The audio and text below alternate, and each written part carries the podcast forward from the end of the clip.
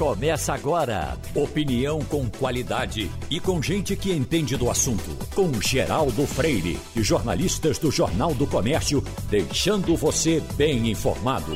Passando a Limpo. Tá, hoje e está começando Passando a Limpo. Tem no presencial o professor Sandro Prado, Wagner Gomes e de Brasília, Romualdo de Souza. Algumas perguntinhas do, do varejo para a gente botar a casa em ordem. Por exemplo, eh, tivemos ontem essa aprovação dos espécie agora de eh, Bolsa Gás. Petrobras vai destinar 300 milhões para o programa que prevê gás para família de baixa renda. Isso é, é, ainda tem detalhes para aprimoramento, não é isso, Romualdo? Geraldo, pela forma como foi aprovada, pelo entendimento que houve ontem, esse projeto tem tudo para virar lei em breve. E a justificativa é de que a Petrobras, pelo menos com os recursos que são da União, portanto, o investidor, que é o, o cidadão, eu, você e o nosso ouvinte, essa parte deve, ser, deve ter uma parte social, o lado social da Petrobras. E com isso, eh, o, o Conselho de Administração da, da empresa terá de colocar no balanço a destinação eh, de recursos para pagar esse, esse vale. Né? Como hum. vai ser feito?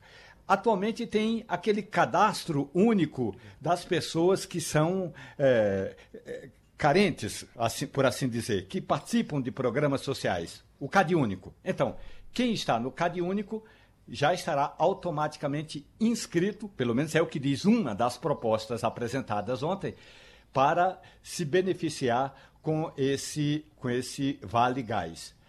O presidente da Câmara dos Deputados, Arthur Lira, que tem trabalhado intensamente para reduzir o preço dos combustíveis, disse ontem que, eh, depois da reunião com os líderes dos partidos políticos, essa medida é de longe aquela que mais vai ajudar, porque o, bujão de gás né, está hoje caríssimo na maioria dos estados, eh, e é o levantamento que a Câmara fez é de que tem regiões que já passou de 150 reais o, o bujão de gás, então é um programa social importante. Vamos ver até quando a Petrobras vai poder manter esse programa e destinando aí 300 milhões de reais por ano, Geraldo Freire. Podemos ter boas esperanças, professor Sandro Prado? É, Geraldo, o programa do Vale Gás a gente já conhece, né? Lá da época de Fernando Henrique Cardoso, com Dona Ruth, quando implantou o Vale Gás. E todos esses benefícios sociais culminaram com Bolsa Família. E eu acho que, obviamente, é uma medida importante, mas eu acho que a gente podia aprimorar ou melhorar ou até manter o Bolsa Família nos moldes que eram antes, do que a gente só está fazendo esse tipo de política.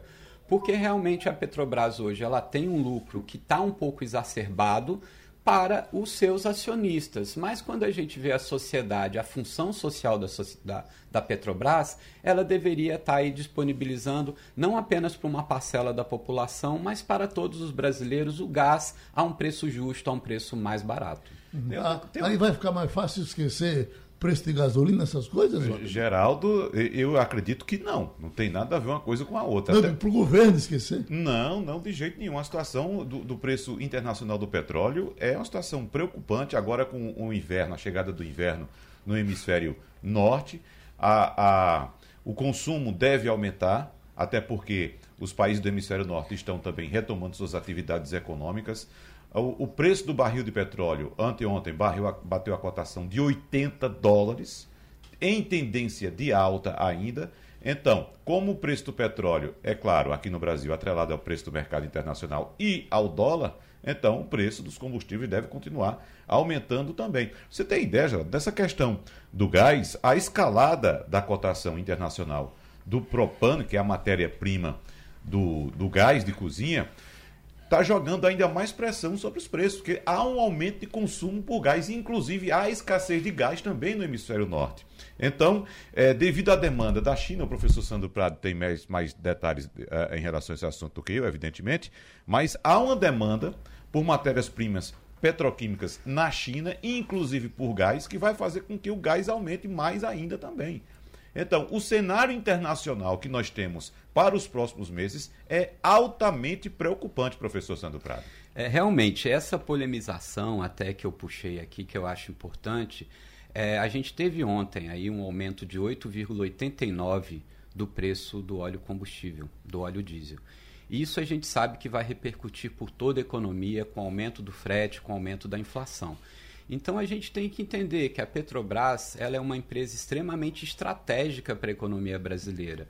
E o governo vai ter que traçar dentro dessas estratégicas o que ele quer para o futuro do crescimento do país e principalmente da inflação.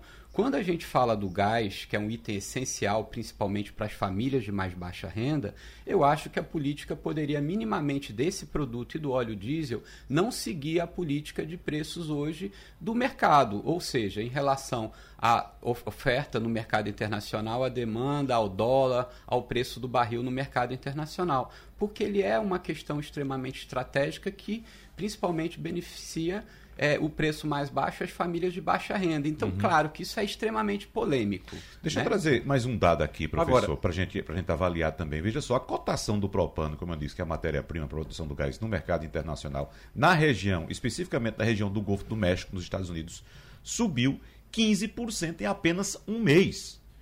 15% em apenas um mês.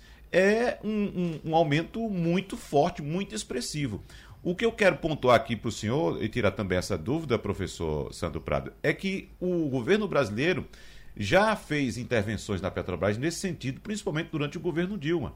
E a gente viu que não deu certo. Nós tivemos, de qualquer forma, que pagar aquela conta. É tanto que, é, após o governo Dilma, o preço dos combustíveis disparou no Brasil. Já houve uma disparada na virada do, do primeiro governo Dilma para o segundo em 2000, de 2014 para 2015. Eu lembro o preço do combustível, da gasolina na bomba aqui, era algo em torno de 2,70, 2,75.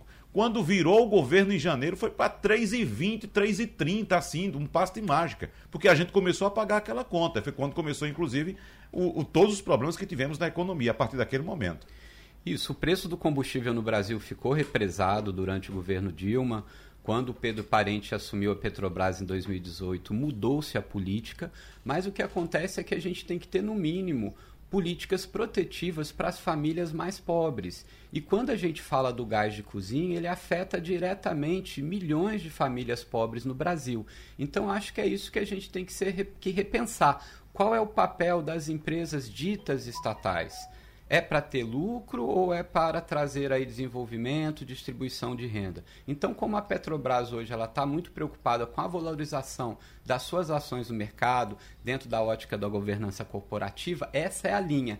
Porém, nós estamos num momento de crise econômica. Eu acho que nesse momento a gente podia ter um pouco mais de carinho e rever essas políticas de preço. Não significam que elas permaneceriam eternamente uhum. dessa forma, mas eu acho que precisa sim de uma intervenção nos preços dos combustíveis mas, e do gás. Mas aí não tem uma confusão também entre o estatal e empresa de economia mista, que é o caso da Petrobras. A Petrobras não é empresa 100% estatal, é uma empresa de economia mista onde o Brasil, o governo brasileiro, detém a maior parte das ações. Nós temos ali 49% de ações privadas e 51%, é, é, é, mais ou menos em torno disso, de ações do governo federal. Então, a Petrobras tem que se dividir entre os interesses do governo e os interesses dos seus acionistas, né, professor? Exatamente, que é o que a gente chama dos interesses dos stakeholders. Né? Os shareholders são exatamente os grandes acionistas, as pessoas que investem em uma ação e querem ganhar dinheiro com aquilo.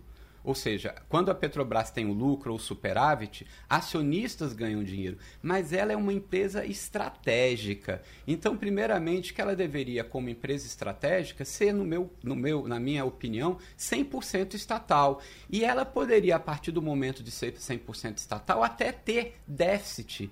Não há problema uma empresa pública ter déficit desde que ela cumpra o seu papel social. Então a grande questão é repensar o papel da estatal. A gente lembra muito que no próprio governo militar, com a campanha do petróleo é nosso, com a nacionalização do petróleo, é porque como nós optamos pelo modal rodoviário no Brasil, é um setor extremamente estratégico, assim como energia. Então, o que, que a gente está fazendo de planejamento estratégico para o Brasil? Não de um governo, mas do Estado. Eu acho que isso é que gera que demanda e que precisaria de uma grande discussão nacional em torno disso. Romualdo, uma decisão que parece ser até importante do presidente Bolsonaro, também tomada ontem, mas ela dá bem o exemplo do que é a burocracia nesse país. Está aqui, ó. Bolsonaro assina lei que cria documento eletrônico para os caminhoneiros. A previsão do Ministério é de que com essa nova lei, cerca de 80 documentos diferentes sejam desnecessários para o caminhoneiro. Você imagina, eh, eh, não vai, não vai zerar os documentos, tem só 80 que vão deixar de, de encher a vida do caminhoneiro nas estradas. Isso já foi assinado. Oi, Romualdo.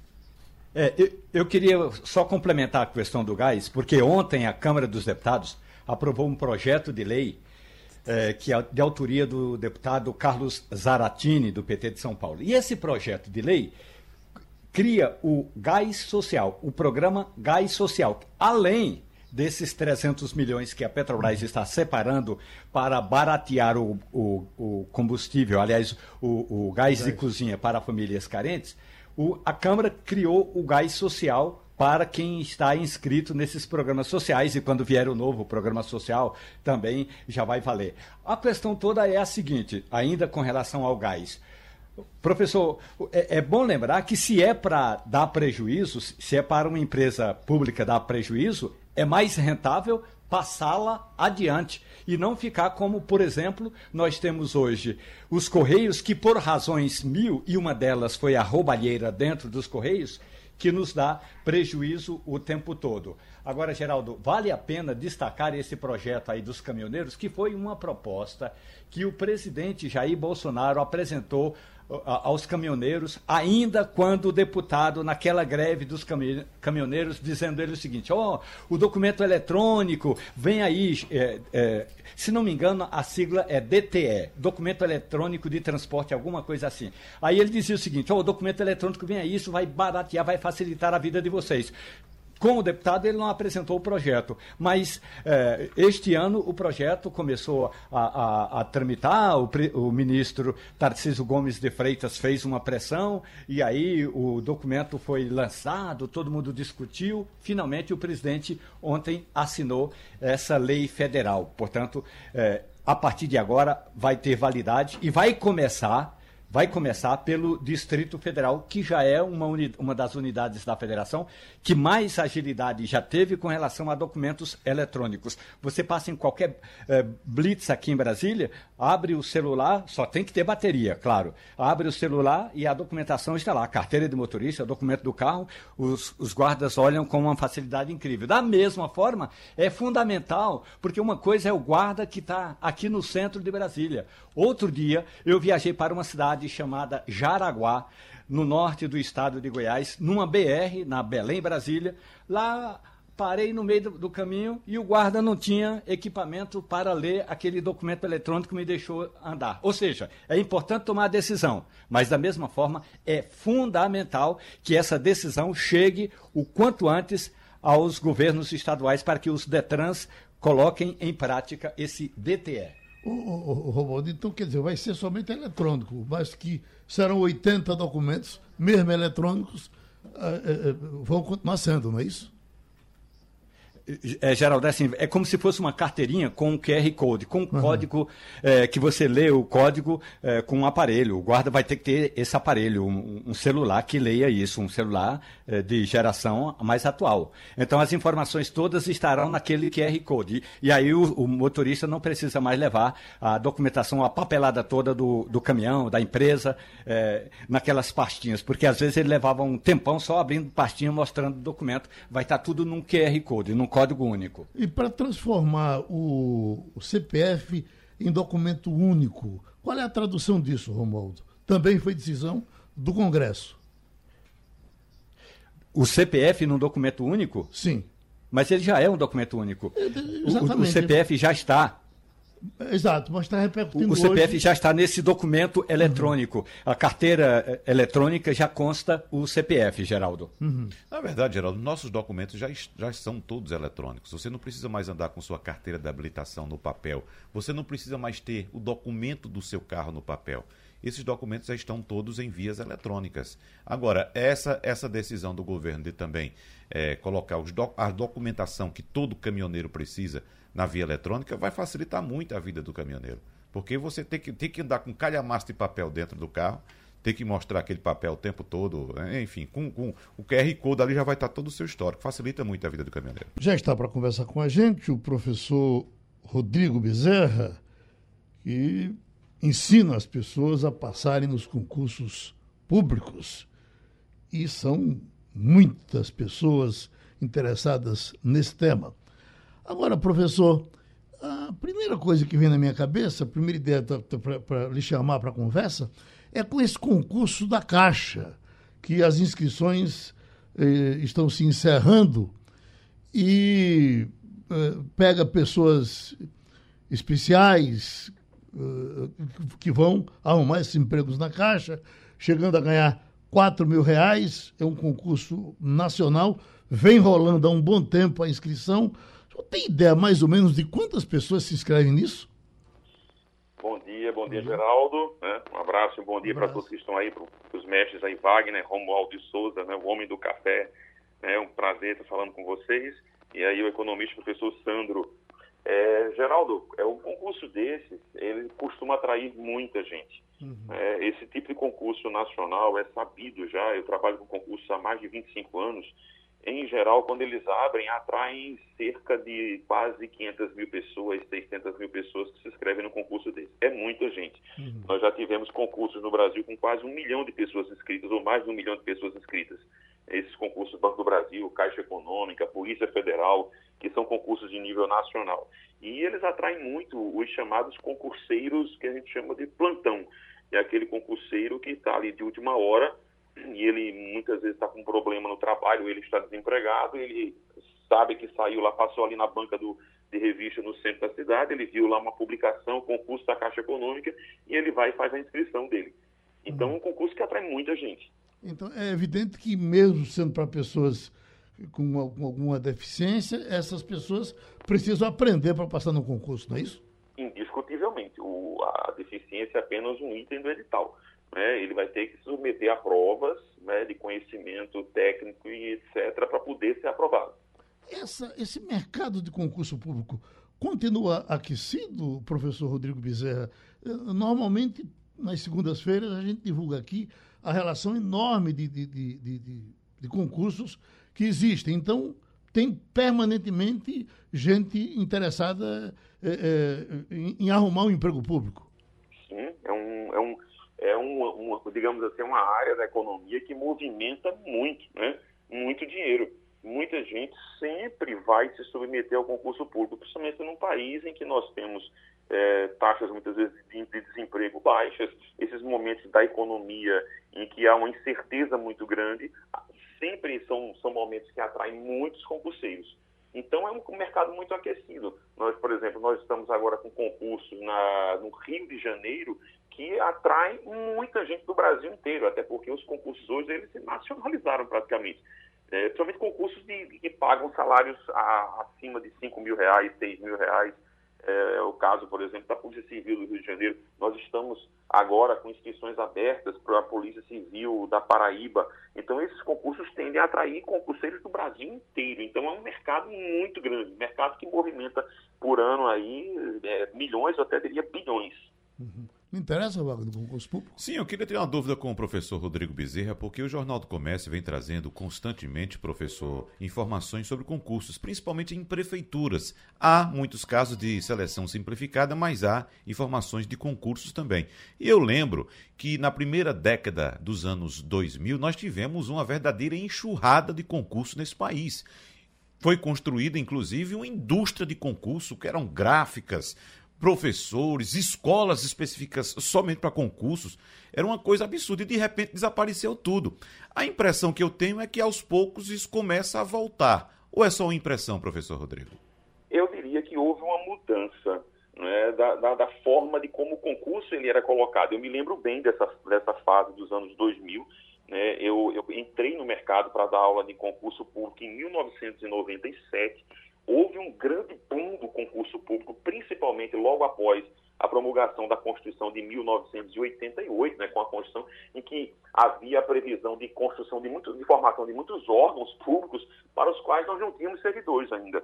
Então, eh, de 98, eu diria a você, até 2000 e, vamos dizer aí, até 2008, por ali, nós tivemos um boom muito grande, mas era um boom muito físico.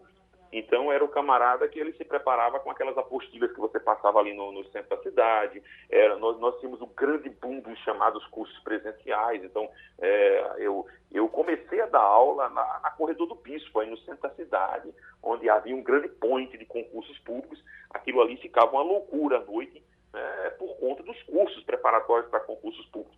Só que isso houve uma migração para o universo online. Então, hoje, o concurseiro é, a, a, e a pandemia veio para consolidar isso para o mundo online. Nós temos hoje os grandes cursos preparatórios, eles estão todos ao, ao, alcance do aluno por meio de um computador, de um celular. Então, o, o material que ele era físico, ele virou PDF. Né? Ele virou PDF. As aulas que eram presenciais, o aluno tinha que estar lá às 19 horas até às 22, 22 e 30 ou pela manhã, essas aulas eles estão à disposição desses alunos na internet. Então, mudou o que, na verdade, foi mudou o perfil. Mas a indústria, ela continua muito aquecida. É óbvio que, dentro de um processo econômico, existe a chamada sazonalidade. Né? Existem momentos de maior busca por... Né, a maior, os órgãos abrem mais concursos, diminui um pouco acular, mas é uma, é uma indústria que sempre ela existe e existe com uma procura muito grande. Outra, outra dúvida, professor, mas está mais racional também, porque eu me lembro que houve uma época um concurso da Chess, por exemplo, em que... Ele, ele falou de mais de um milhão de inscritos. Rapaz, e, e 400 mil aprovados, Geraldo. Uhum. Entendeu? Eu, mas tem aquele negócio de você ficar com os caras que passaram no concurso, mas não entram. Não, exatamente. Fica esperando que o cara... Ou, ou seja, gerava uma ilusão. E quantas vezes, uhum. Geraldo, nós fizemos debates aqui... Sim e todo o debate tinha um protesto na frente da rádio, que era o pessoal que tinha passado no concurso, ou acreditado que tinha passado, fazendo protesto pedindo o um, um, um, emprego aqui na frente. O professor né? Sandro quer somar uh, na pergunta também? Mas é verdade, quase que virou uma indústria, né? De exatamente. Concurso, é. Exatamente. Que indústria de ilusões também. Exatamente. Muita gente, porque causa uma grande ansiedade. É. Você chamado, estou esperando, aí você não era convocado, isso aí né, deteriorava a mente de qualquer jovem ou de qualquer pessoa que estava aguardando. Eu vejo com muita curiosidade do eh, jornal, acho que vocês já leram também, me chama muita atenção é a prefeitura de Afrânio. Uhum. Afrânio é na região glútea do mundo.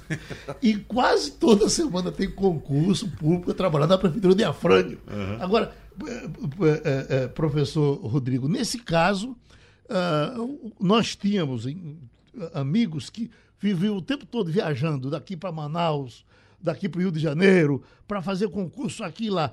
Isso continua assim, ele não pode fazer à distância. Não, concurso não. O concurso ele é presencial. Deixe-me só fazer uma colocação é, que alguém colocou aí, foi o seguinte, que antigamente, de fato, isso acontecia. É, os, os órgãos, eles abriam concursos, era muito comum isso. Por exemplo, é, vamos pensar aqui no TRT né, da vida, que tem, um, tem bons salários. Um órgão abria com 500 vagas. Nossa, isso atraía gente do Brasil inteiro. Era uma indústria mesmo. E aí o que, é que acontecia? O órgão aprovava 500 e chamavam 10. E aí começava justamente aqueles protestos que vocês falavam. O STJ acabou com isso. Uhum. Hoje o órgão que abriu um concurso público, ele obrigatoriamente ele vai dizer quantas vagas ele vai precisar. E se ele disser X vagas de que ele precisa, ele vai ser chamado. Aí o que é que aconteceu? Né? Tivemos um probleminha. Qual foi? Os órgãos hoje abrem muitos concursos para o chamado cadastro de reserva. Professor Rodrigo, foi muito bom lhe ouvir. A gente tem muita coisa ainda para falar com o senhor, mas temos uma agenda a cumprir aqui. A gente ouviu, então, o professor Rodrigo Bezerra, especialista em concurso público, repercussão enorme também, decisões tomadas no Senado. O Senado aprova texto base do projeto que afrouxa lei da improbidade. Há muito tempo, o pessoal do Ministério Público vem se preocupando com isso. E agora estamos chegando aos minutos finais. Esse foi o assunto de Romualdo de Souza no comentário. E nós estamos com o procurador Wellington Saraiva para conversar com a gente. Romualdo de Souza. Procurador, muito bom dia para o senhor. Analisando a votação de ontem à noite no Senado Federal e acompanhando ali de perto, e aí é bom lembrar, não é, procurador? A imprensa ainda não pode entrar no plenário, mas pode acompanhar na porta do plenário e depois na saída eu conversei com vários senadores e parece assim, procurador, que a resposta foi unânime. É como se houvesse agora a possibilidade do roubo culposo. O roubo doloso, tudo bem, eles até aceitam é, penalizar, mas o roubo culposo não, porque na prática, a proposta que foi aprovada ontem, procurador, ela trata exatamente é, que nesse caso do crime de improbidade, de improbidade é, se for possível comprovar a intenção da autoria. Comprovar a intenção é praticamente entrar na mente do autor, procurador. Bom dia, Romualdo. Bom dia, Geraldo. Bom dia aos demais colegas da bancada e aos ouvintes e aos ouvintes da Rádio Jornal. prazer estar aqui de volta, embora é um desprazer tratar desse assunto, porque nós estamos vendo retrocessos muito graves na lei de improbidade. É, eu começaria dizendo, Romualdo e, e ouvintes, é, que essa lei é uma das leis mais importantes que existem para a defesa do patrimônio público, ou seja, do dinheiro público que é obtido através dos impostos dos contribuintes brasileiros e para a defesa da honestidade na administração pública. É uma lei de 1992, que já sofreu uma alteração alguns anos atrás, e agora está sendo, em grande parte, desfigurada por esse projeto de lei que está em andamento, como você bem disse, Romualdo, foi aprovado ontem no plenário do Senado, ele já havia passado pela Câmara, mas como é, teve alterações é, no projeto lá no Senado, ele volta para a Câmara mais uma vez. Mas a informação que eu tenho, talvez você tenha até uma informação melhor do que a minha, é de que já existe um entendimento na Câmara dos Deputados para aprovar é, o projeto na forma como veio do Senado. E, e, e por que essa, esse projeto é grave? É, por várias razões. Você apontou uma delas, que é a, a, exigência que o projeto faz agora de prova do dolo do, do gestor público para que ele seja condenado por improbidade administrativa. E como você bem disse, provar o dolo da forma como o projeto parece querer é exigir do Ministério Público que prove um fenômeno psicológico, ou seja, como você disse, o que está na mente do gestor público. Isso, claro, é muito difícil. Como é que funcionava até agora? Como é que funciona até agora se, se o projeto não for aprovado? É, o, a prova dessa, desse aspecto subjetivo se faz pela prova dos fatos. Por exemplo, se é, é um caso muito comum que a gente recebe no Ministério Público Federal. Um prefeito municipal recebe verbas federais para uma determinada finalidade pública, é, faz uma licitação forjada. É, claro que isso não é a regra, não estou dizendo que isso seja a regra. Isso acontece com frequência, infelizmente, mas eu não estou dizendo que todos os prefeitos fazem isso. Mas os desonestos fazem, às vezes, isso. Uma, uma licitação forjada, atribuem o objeto daquele contrato a uma empresa que está associada a ele. A empresa, às vezes, até realiza a obra, o presto, ou fornece os bens, mas por um preço indevido às vezes até pelo preço de mercado, mas qual foi a vantagem da empresa? Ela escapou da concorrência, ela recebeu um contrato de presente do prefeito e depois talvez, provavelmente, tenha lá uma, uma, uma compensação, digamos assim. Então, quando você prova esses fatos, você prova que tudo aquilo foi feito com uma finalidade, a finalidade de enganar a, a, as leis, de burlar as leis e de gerar vantagem para determinadas pessoas. O que mais se pode exigir além disso? Exigir o que está na cabeça do prefeito é impossível. Então, nós estamos muito preocupados é, sobre a forma, com a forma como esse projeto vai, vai é, exigir essa prova de dólar. Mas não é só isso. A, a, a discussão central é a própria necessidade dessas alterações. Quais são os casos de gestores públicos, de administradores públicos, que foram punidos injustamente com base na lei de improbidade na forma atual? Onde estão esses casos? Quais foram os erros que aconteceram? Então, se houve erros e condenações injustas, que eu não conheço, vamos trabalhar nesses casos, mas não fazer um afrouxamento geral na lei. E uma observação ainda, antes de devolver a palavra. É, a lei de improbidade, é importante que as pessoas saibam, é uma lei de natureza civil. Ela não é uma lei criminal. Na verdade, muitas vezes se fala em crime de improbidade mas não existe no, na, lei, na, legislação brasileira essa categoria jurídica. Não existe, não existe, simplesmente não existe, o crime de improbidade. Crime é uma coisa, improbidade é outra coisa. A improbidade é um ato ilícito de natureza civil. E por que, que eu estou destacando isso? Porque como a lei não é de natureza penal, ela não gera cadeia. Então ninguém vai para a cadeia por conta de uma condenação injusta quando possa existir. Além do mais, nós sabemos que o judiciário brasileiro tem quatro instâncias. Você imaginar que um administrador público vai sofrer uma condenação injusta depois de quatro instâncias é raríssimo. Então, é, o que eu ponho em discussão é a própria necessidade dessa mudança da lei. Existem outros pontos muito problemáticos que eu posso abordar se houver oportunidade. Bom, o professor Sandro vai, vai lhe perguntar, professor Sandro, só para somar, uma coisa que chama a atenção e de forma é, triste para todos nós é que o procurador Aras ele está arquivando processos e mais processos que a gente ouviu o tempo todo o camarada sendo acusado e a gente fica esperando que um dia aconteça alguma coisa. Bom, vamos prender esse cara, vamos tomar o que ele levou. Não. É, Aras manda arquivar, manda arquivar, manda arquivar e vamos em frente. O senhor, por gentileza. Doutor Wellington, é, significa com essa aprovação que uma pessoa que roubou enquanto prefeito quando ele agora está ocupando um cargo de deputado federal ou senador, ele não vai ser mais punido, ele não vai mais perder o cargo? É isso? Esse é um dos outros pontos problemáticos da lei. É, a lei é, de improbidade prevê diferentes tipos de punição para um ato de improbidade. Então, as punições são basicamente a, a, o ressarcimento do patrimônio público, ou seja, a pessoa tem que devolver aquilo que desviou, é, a perda, a suspensão de direitos políticos, a proibição de contratar com os órgãos públicos, a perda do cargo ou função pública e uma multa, além do que a pessoa tem que devolver. Na verdade, devolver o que roubou é o mínimo, né? É, isso não é, na verdade, uma punição, é só uma, uma, um restabelecimento do, do, do prejuízo. Mas, além disso, tem que haver uma multa para que a pessoa realmente aí, perca alguma coisa do seu patrimônio para não, não levar vantagem econômica com essa improbidade. Pois bem, em relação à perda do cargo público, uma das mudanças que o Congresso Nacional está aprovando é essa que você apontou. Hoje em dia, isso é pacífico na jurisprudência brasileira, ou seja, na interpretação que os tribunais fazem da lei. Quando o, alguém é condenado por ato de improbidade e o judiciário aplica essa pena, porque nem sempre ele aplica essa pena, às vezes aplica outras. Mas quando o judiciário condena alguém e aplica essa pena de perda da função pública, a pessoa perde qualquer função pública que estiver ocupando naquele momento da condenação. O que o Congresso quer fazer é o seguinte: a pessoa só pode perder a função pública que ocupava na época do ato.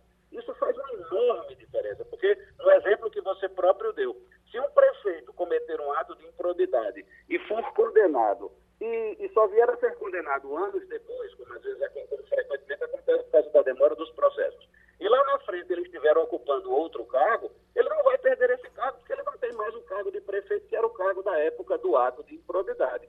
Então, o que, o que se desejava, o que se deseja, é que continue como está. Quando o judiciário condena alguém e condena a perda da função pública, o judiciário está dizendo essa pessoa praticou um ato ímprobo, ou seja, um ato desonesto, e ela não pode, por determinado prazo, ocupar nenhuma função pública.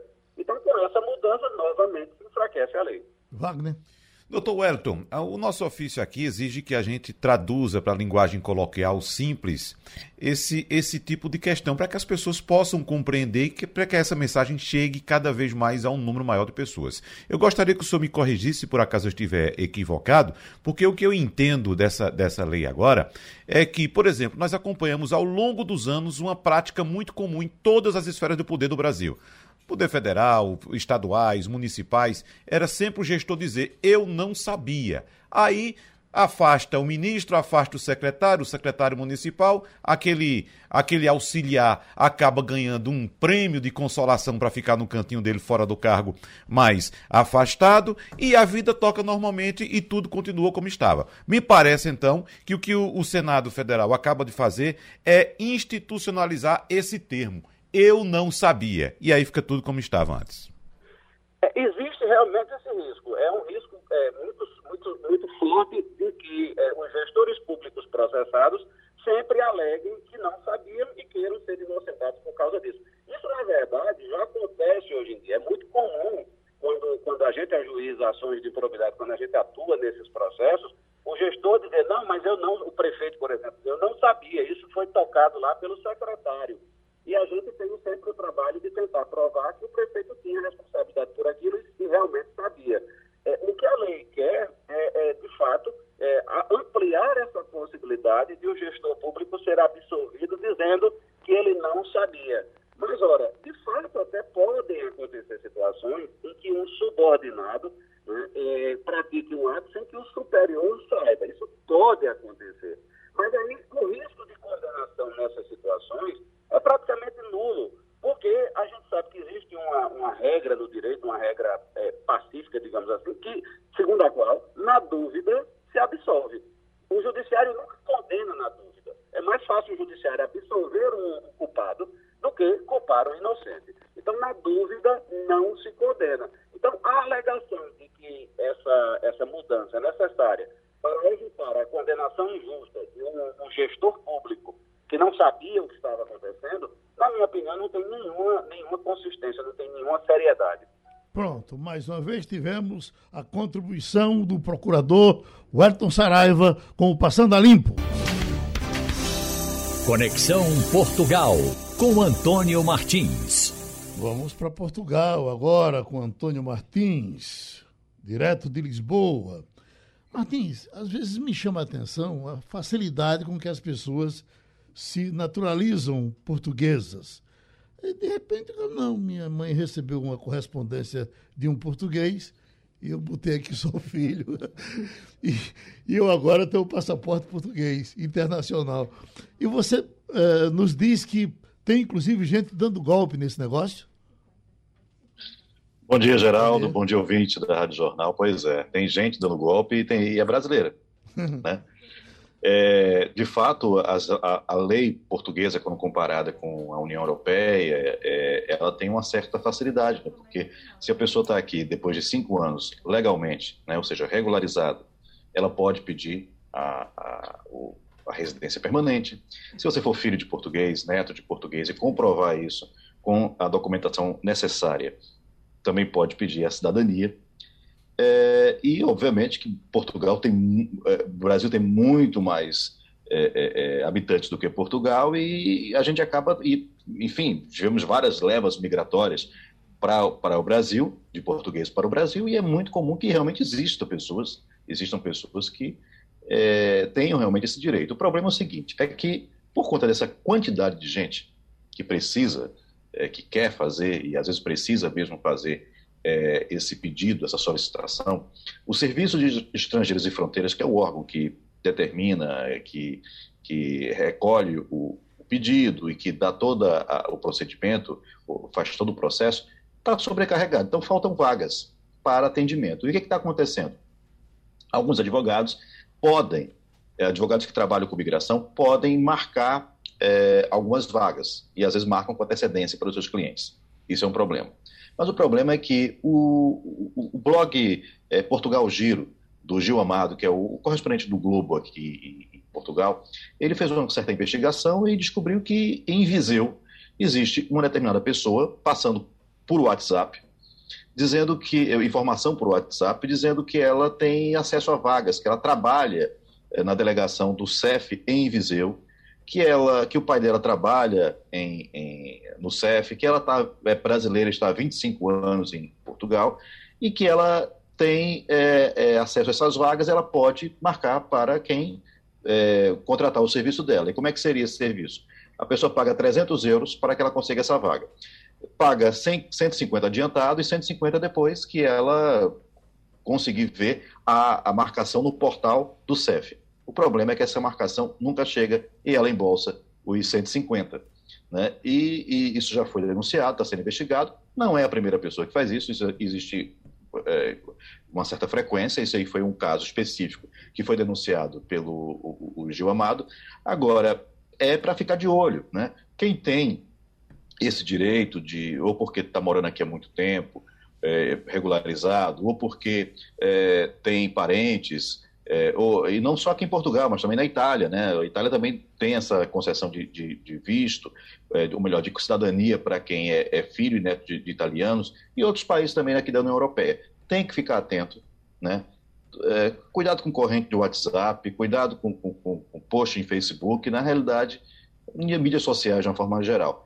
O ideal é ir para as instituições e tentar da melhor maneira possível, mesmo que seja demorado, mesmo que seja custoso, né, fazer da forma certa. Porque já aconteceu aqui, inclusive, de é, cancelarem vários, várias cidadanias, que eram falsas, na realidade também tem isso, né? Uhum. É, mas algumas não eram, porque é, o, o, fazia parte de um esquema de que juntava cidadania falsa com cidadania é, é, é, correta e regularizada, né, que a pessoa tem realmente direito. E era um grande esquema para ganhar dinheiro e tudo foi cancelado. Então não vale a pena. Professor de Economia Santo Padre, o que é que a Europa lhe interessa hoje? Ou Portugal ou qualquer cidade? É, a gente sabe que existe aí vários tipos de vistos para a pessoa poder entrar em Portugal e permanecer por um tempo. Também há várias possibilidades de imigração e que também a gente está próximo aí ao desconfinamento total da população. É, existe realmente emprego para um brasileiro que tenha interesse de ir para Portugal ou isso é apenas aí na ilusão que passa para nós aqui brasileiros? Bom dia, professor. Veja, existe emprego. Agora, emprego para quem está capacitado. Né? Na maior parte das vezes, é, é, é, é emprego para quem, é, por exemplo, tem uma, uma, uma, uma, formação na área digital, para quem fala línguas, inclusive para quem vai trabalhar no turismo. As pessoas acham que ah, vou trabalhar com turismo, ou vou trabalhar no, no, nos restaurantes, e eu pre não preciso falar uma segunda língua. Não, às vezes precisa falar uma segunda até uma terceira língua. O que se vê aqui é um, um, mercado consumidor que é cada vez mais europeu e estrangeiro. Há zonas, há ondas de, de, de, de turismo. Né? Então, em, alguns, em algumas semanas de determinados meses, vêm os escandinavos, depois vêm os, os, os ingleses, em, outros momentos são os franceses, em outros momentos são os holandeses. Então, não é incomum que você vê garçom falando inglês, francês, espanhol, às vezes até holandês. Então, tem que estar preparado para isso. O, que, que, tá, o que, que, aconteceu? Houve uma fuga também de mão de obra aqui em Portugal por, depois da crise. Né? As pessoas se formaram, geralmente são pessoas que têm curso superior, e que acabaram indo para outros países, porque aqui os salários eram muito baixos e continuam sendo baixos. Agora, é, essas vagas ficaram em aberto e vem uma, uma, uma, tem uma necessidade de pessoas de outros países.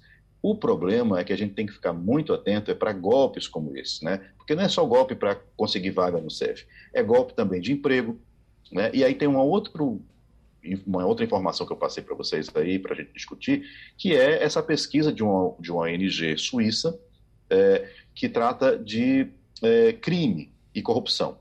E Portugal é considerado, está entre os 50 países do mundo em que há uma baixa criminalidade, mas que não existe, mas que não tem grandes, grandes ferramentas para combater o crime organizado. É uma sorte, né? Não tem grandes ferramentas e a criminalidade, a criminalidade é baixa. Mas é muitas vezes uma porta de entrada para alguns crimes na Europa, como, por exemplo, o tráfico de drogas e principalmente o tráfico de seres humanos. Pessoas que vão com promessa de emprego e acabam caindo na prostituição, no trabalho forçado ou na mendigagem para poder bancar essas quadrilhas. É, aqui o que acontece de fato é que dois setores têm é, é, atraído né, essa, essa, essa, essas vítimas do, do, trabalho escravo, do tráfico de seres humanos. A agricultura, principalmente na região do Alentejo, ainda bem que, quer dizer, ainda bem não, é, falando do ponto de vista brasileiro, né? não são brasileiros que estão caindo nesses esquemas, é mais pessoas do, do, do da, da, Ásia, do sudeste da, do, do, do, sul da, do sudeste da Ásia, exato, é, e, mas enfim, que vão trabalhar na, no Alentejo, na agricultura, ou então que vão trabalhar justamente no turismo. Em relação aos brasileiros, acabam caindo mais no turismo, eu conheço pessoas que trabalham na, nos restaurantes e que já foram enganadas, né, que uma promessa de trabalhar é, durante muito tempo com carteira, com seria carteira assinada aqui registrado. Quando chega no 14, no 14 dia, a empresa chega e diz: Olha, muito obrigado, gostei muito do seu serviço, mas eu não quero mais. E paga menos do que a pessoa iria receber por aquele período de 14 dias. Por quê? Porque a lei diz que a partir do 15 dia a pessoa tem que ser efetivada. E ela não é efetiva, a pessoa trabalha 14 dias, ganha uma micharia e vai ter que ir embora e não consegue nem reclamar, porque muitas vezes está ilegal. Então, a melhor forma é vir para cá. Com um emprego garantido, com, é, é, uma, com a documentação toda correta, porque geralmente essas, essas, essas é, quadrilhas que, de tráfico de, ser, de, seres humanos, elas justamente pegam é, a, a, o, o, mais vulnerável, aquele que não tem o registro para trabalhar aqui. Né? E a pessoa fica sem condições de reagir, de denunciar, né? enfim. Wagner? Antônio Martins, eu vou pedir para você nos fazer um pouquinho de inveja, Martins. Aliás, muita inveja, porque. Por que, que eu vou fazer inveja a você? vou dizer agora por quê, Martins. A gente estava ouvindo hoje cedo aqui na primeira página. É, o infectologista, ex-diretor e fundador da Anvisa, Gonçalo Vecina, apontando que o Brasil tinha plenas condições de, em menos de um semestre, não me recordo se ele falou três, de dois a três meses, vacinar 100% da população contra a Covid-19. Claro, se tivéssemos feito o beabá lá no segundo semestre do ano passado e encomendado as vacinas para que elas chegassem aqui de dezembro até janeiro uh, deste ano, dezembro do ano passado até janeiro desse ano. Então, segundo o Dr. Gonçalo Vecina, nós teríamos condições de imunizar 100% da população em menos de um semestre. E agora Aí é que entra a questão da inveja, Martins, que você vai nos fazer agora, é que com quase 85% da população completamente vacinada, ou seja, com pelo menos duas doses, Portugal acaba vai entrar, na verdade, na última fase de desconfinamento. Ou seja, banda voou por aí, Martins, tudo em ordem? Bom dia, Wagner. Olha, dia. não está completamente liberado assim, né? Banda voou, né, como você falou. Porque até porque para chegar nesse no estágio em que está nesse momento, houve um trabalho anterior e as pessoas ficaram de alguma maneira conscientizadas. Né? Eu me lembro que é, ao longo da, da, do Conexão Portugal, aqui a gente conversou, e no início, me lembro do início da vacinação, se falava assim, mas por que, que Portugal está tão atrasado da vacinação? Né? O Brasil está conseguindo vacinar mais. Bem, eu expliquei naquele momento que a vacinação tinha começado pelos lares, pelos tra trabalhadores, de, os lares são os asilos né, de, de idosos, pelos, pelos é, é, serviços, pelos serviços de saúde, pelo serviço militar, pelos profissionais, que foi mais ou menos o que aconteceu também na, no, no resto do mundo. Né? Mas, assim, o problema é que para chegar até essas pessoas havia toda uma logística. Né? As pessoas não, não iam até os centros de vacinação. A partir do momento em que foi para a população geral e que houve a possibilidade das pessoas se vacinarem e as pessoas irem até os postos de vacinação, isso correu muito bem e de uma forma muito rápida, tanto que Portugal chegou a ser, está nesse momento como o país mais vacinado. Repito uma coisa, é um país pequeno, do tamanho de Pernambuco, então isso também tem que ser levado em consideração. Mas o que acontece também, porque você vê, por que, que os Estados Unidos têm tão pouco é, percentual? Por que, que a França tem pouco percentual também em relação a Portugal? Né? O que foi acontecer em Portugal? Aconteceu uma questão de conscientização. Os, os, os movimentos anti-vacina, por exemplo, não entraram aqui com, com a força que entraram, que surgiram e entraram também na, na França e que no, em, em, nos Estados Unidos dividiu como se divide democratas e republicanos, né? Os, os estados republicanos não querem, a população não quer se vacinar, os estados democratas estão se vacinando. Então, o que aconteceu foi que aqui não houve essa divisão, houve uma divulgação, uma, uma, uma reunião muito clara entre o governo do primeiro-ministro e a presidência da República, que são de partidos diferentes, que são de ideologias diferentes, mas se uniram para garantir que houvesse vacinação, que todos fossem vacinados não significa que a população também não questione. Eu estava na fila de vacinação e eu via várias pessoas dizendo: ah, meus amigos não querem que, que, eu, que eu me vacine. É, lá no, no, no, na tasca que eu vou, está todo mundo dizendo que não vai se vacinar. Mas a verdade é que na hora do que a coisa aconteceu, as pessoas foram se vacinar. Essa pessoa estava falando isso, mas estava na fila de vacinação. Né? Então, houve sim essa questão. O que vai acontecer a partir de amanhã? Chega-se a última, a, a, a última fase de, de desconfinamento então, para entrar nos restaurantes, nos, é, nos hotéis, é, nos, é, nas lojas, não vai ser mais necessário apresentar o certificado de vacinação. Algumas lojas, sim, máscara vai ter que ser utilizado, vai ter que ser utilizado internamente. Vai ter que ser utilizado também máscara nos eventos esportivos, nos eventos, nas discotecas, que vão ser reabertas depois. Foi a primeira a ser fechada, os primeiros estabelecimentos a serem fechados e vão ser agora os últimos a serem abertos. Mas vão poder ser abertos com totalidade de lotação. É a mesma coisa nos eventos esportivos, nos espetáculos teatrais, nos espetáculos é, musicais.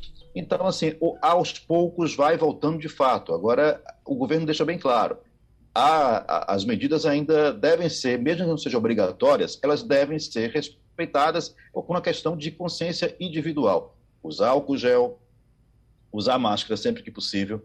No transporte público vai, é, continua sendo é, é, é obrigatório. E uma coisa muito interessante: na, mês passado não era mais necessário usar máscara na rua. Quem estava andando na rua não precisava mais usar máscara.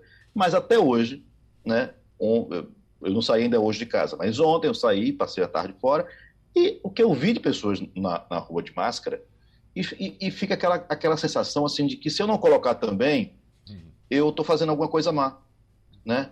É, é, é, é isso que, que, que, muda, sabe? É, é esse tipo de cuidado. E eu lembro sempre da questão do cinto de segurança, que era uma coisa tão chata de se usar, que a gente, quando era criança, ninguém usava.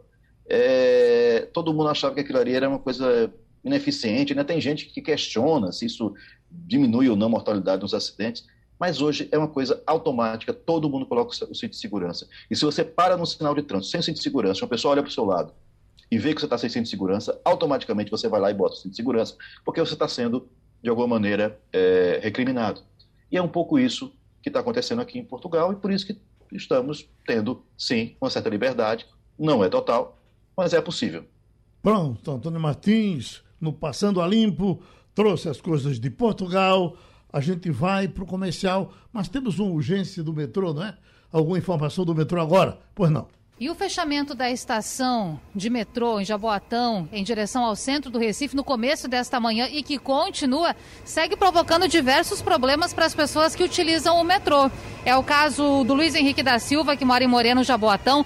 Nós encontramos ele agora aqui na estação central do Recife, porque o Luiz saiu do trabalho, não estava sabendo que tem esse problema lá com a estação do metrô de Jabotão e agora vai ter que mudar aí a rotina, Luiz, para poder chegar em casa. É isso? Bom dia. É isso, bom dia.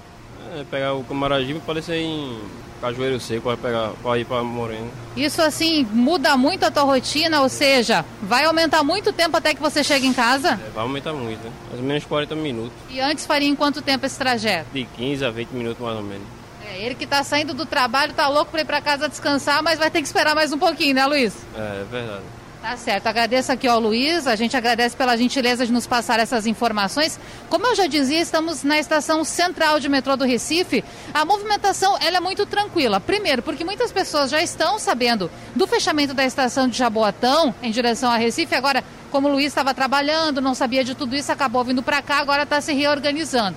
Até por esse motivo, a movimentação ela diminuiu bastante. É tranquila nesse momento aqui na estação central do Recife. Acabamos de fazer contato com a CBTU, que no começo da manhã confirmou o fechamento da estação em Jaboatão, e a CBTU reafirmou que ainda não há novidade, ou seja, os técnicos estão trabalhando no local para tentar restabelecer. Foi um problema aéreo que acabou provocando esse fechamento, eles ainda não têm um horário, uma previsão para que isso mude, para que a estação seja reaberta. A gente espera que o quanto antes. Essa é uma informação nova da CBTU. E por conta desse fechamento lá em Jaboatão, também são fechadas as estações Engenho Velho, Floriano e Cavaleiro. São informações aqui na Rádio Jornal. Natália Ribeiro, Rádio Jornal, Rádio Notícia. Romualdo em Brasília. Vamos dar uma, uma passada na CPI, o que é que você tem para hoje? Seu trabalho já começou, espera-se que hoje seja um dia mais positivo do que foi o de ontem?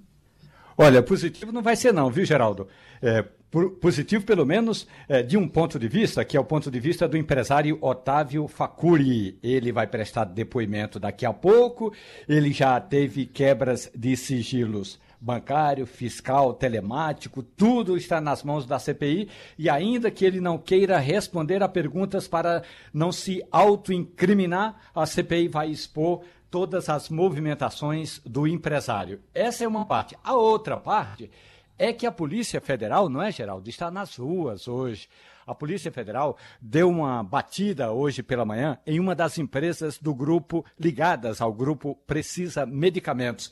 E eu acabei de receber uma nota da Precisa Medicamentos dizendo o seguinte: ó, mas não mudou absolutamente nada. Faz exatamente 13 dias que a Polícia Federal fez uma batida, levou a documentação. O que, que ela quer mais? Queria mais informações, porque quando a Polícia Federal e, a, e o Ministério Público estiveram eh, duas semanas atrás na Precisa Medicamentos, não conseguiu pegar toda a documentação. Hoje essa documentação está sendo levada pela Polícia Federal. Aqui em Brasília, tem esse, essa questão toda aí do projeto aí eh, que trata da improbidade administrativa e que aí, como a gente já tratou, vai voltar para a Câmara dos Deputados. Há um interesse muito grande de quase todos os partidos de que essa fatura seja liquidada o quanto antes. E aí eu vou acompanhar tudo isso sem esquecer, não é, Geraldo Freire? Sem esquecer, o presidente Jair Bolsonaro está de malas prontas. O homem não para mais em Brasília. Está agora cada vez mais Brasil e cada vez menos Palácio do Planalto, Geraldo Freire. O professor Sandro Prado acha que a CPI já deu o que tinha que dar?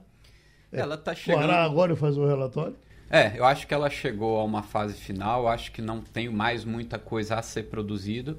Eu acho que agora já está no momento mesmo de finalizar. Uhum. Wagner? Geraldo, só para finalizar, essa operação da Polícia Federal, a Operação Acurácia, não foi requerida pela CPI, não, viu? Não foi requerida pela Comissão Parlamentar de Inquérito. Essa operação, na verdade, é resultado de uma longa investigação da Polícia Federal em São Paulo, que começou ainda em 2018 com a Operação Descarte, que chega agora na sua 14 etapa. Então, só E pra... a Prevencendo já estava nessa agenda? Já, desde 2018. Já estava sendo investigada pela Polícia Federal desde 2018. Então, é, é, é tá- a Polícia Federal está fazendo buscas agora em uma operação que atinge essa empresa Global Gestão de Saúde, que também é investigada pela CPI da Covid por suspeita de envolvimento em um possível esquema de lavagem de dinheiro, sonegação fiscal e corrupção em contratos com, empresa- com empresas públicas. Terminou o Passando a Limpo. Você ouviu opinião com qualidade e com gente que entende do assunto. Passando a limpo.